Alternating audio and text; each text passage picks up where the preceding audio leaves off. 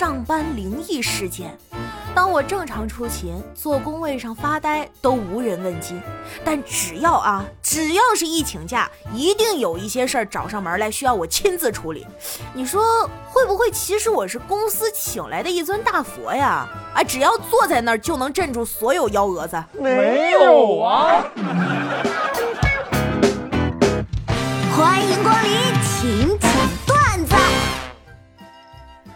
小时候调皮，被我妈揍一顿。年轻胆大，决定离家出走。到了晚上，一个人突然有点害怕，想着家里还有一个妹妹，万一真不要我怎么办？越想越担心，果断回家瞧瞧。桌面还是一如既往的丰盛早餐，饭桌上却碗筷未动。爸妈在急急忙忙寻找什么？一向跟我不对头的妹妹也挺着急，顿时热泪盈眶，流着眼泪走进大门口。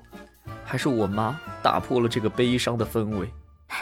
孩儿他爸。饭勺找着了，我这心呐拔凉拔凉的。第一次和女朋友去他家，刚吃过饭，他妈妈迫不及待地把我拽进了卧室，拿出一个红包，兴奋地说：“小伙子，这是改口钱，你能不能先叫声妈，我听听？妈等不及了。”我也不好意思收，一直推拒。哎，再拒绝，待会儿我可生气了啊！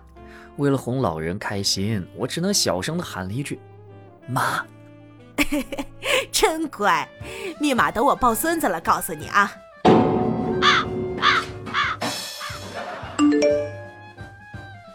一个小建议，想要查看老公手机，怎么破解面部解锁呢？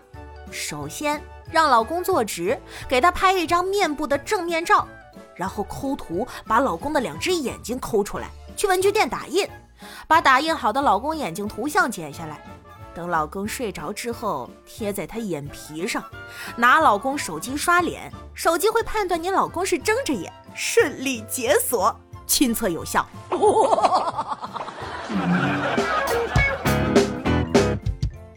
我发现，面对选择困难症的人的时候，只要抛出一个你肯定的意见，他就能立马做出决定了。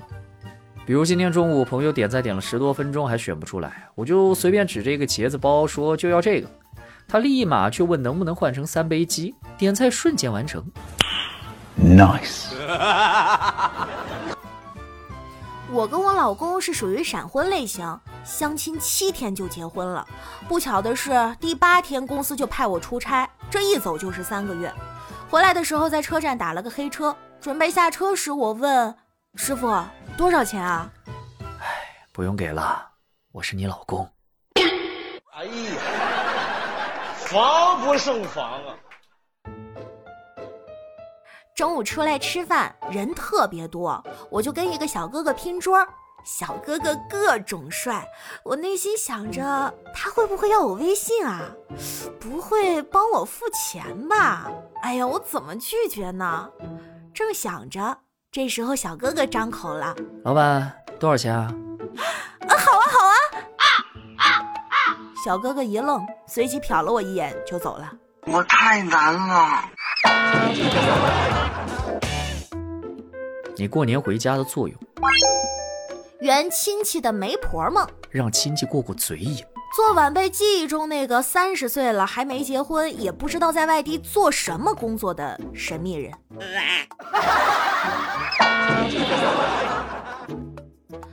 那年我哥去爬山。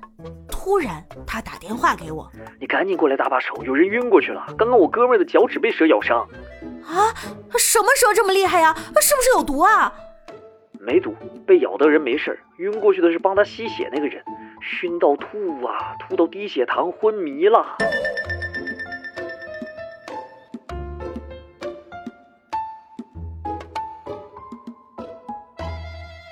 Thank you.